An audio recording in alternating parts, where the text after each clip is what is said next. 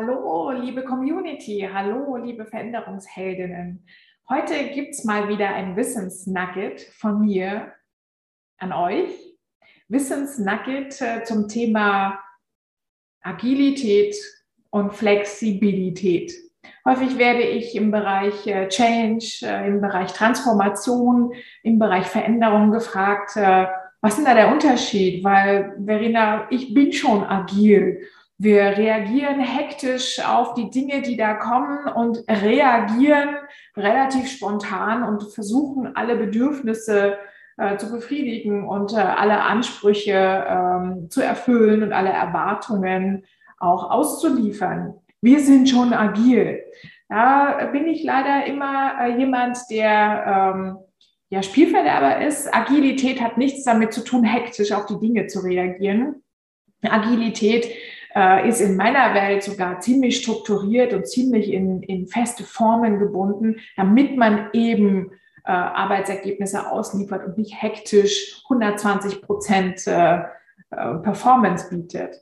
Also wenn man ähm, das quasi definieren will, ähm, gibt es ähm, definitiv kein Synonym äh, für Agilität und Flexibilität. Also es ist nicht ein Synonym von anderen Wort, ähm, Flexibilität ist einfach nur eine reine reaktive Anpassung an das, was gerade von außen auf mich reinkommt.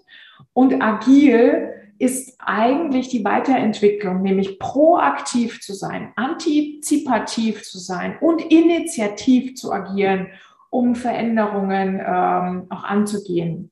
Ich äh, komme damit immer häufig nicht weiter. Ich weiß nicht, ob ihr äh, jetzt verstanden habt, was ich gesagt habe.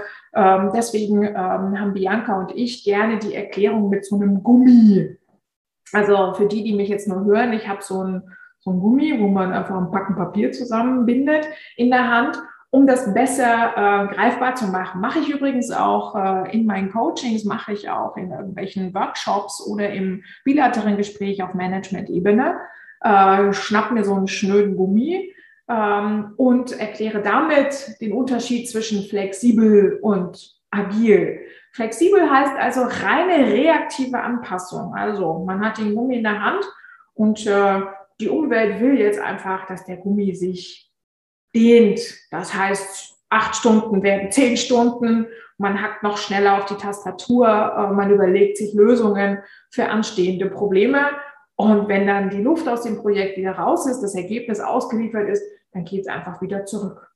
Ja, man passt sich also reaktiv an und reagiert flexibel.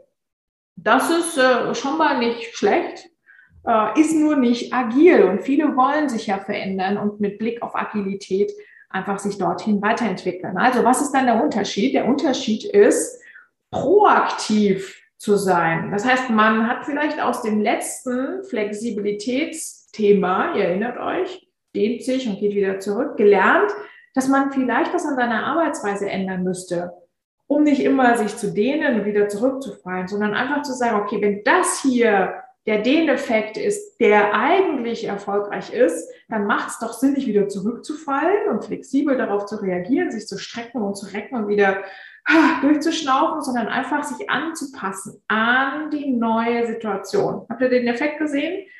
Der äh, linke äh, Teil des Gummis ist einfach nachgerückt, hat sich angepasst, hat initiativ sich überlegt, wie die neue Situation ausschauen könnte. Man könnte auch sagen, proaktiv sich weiterzuentwickeln. Dieser Status quo ist vielleicht das, was das Umfeld von mir erwartet, aber vielleicht geht da ja noch ein bisschen was. Also probieren wir vielleicht mit weniger Anstrengung, nicht gleich das da, sondern ein bisschen wieder in die richtige Richtung, was das Umfeld von mir erwartet und passe mich quasi baldigen Anforderungen, baldigen Erwartungen schon jetzt an und ziehe nach. Das ist agil. Dabei werden ganz viele Fehler gemacht und ausprobiert und experimentiert. Das ist der Witz von Agilität. Denn ähm, unter dem hier kann man natürlich Perfektionismus leben und immer äh, maximale Performance auf 120 Prozent bieten.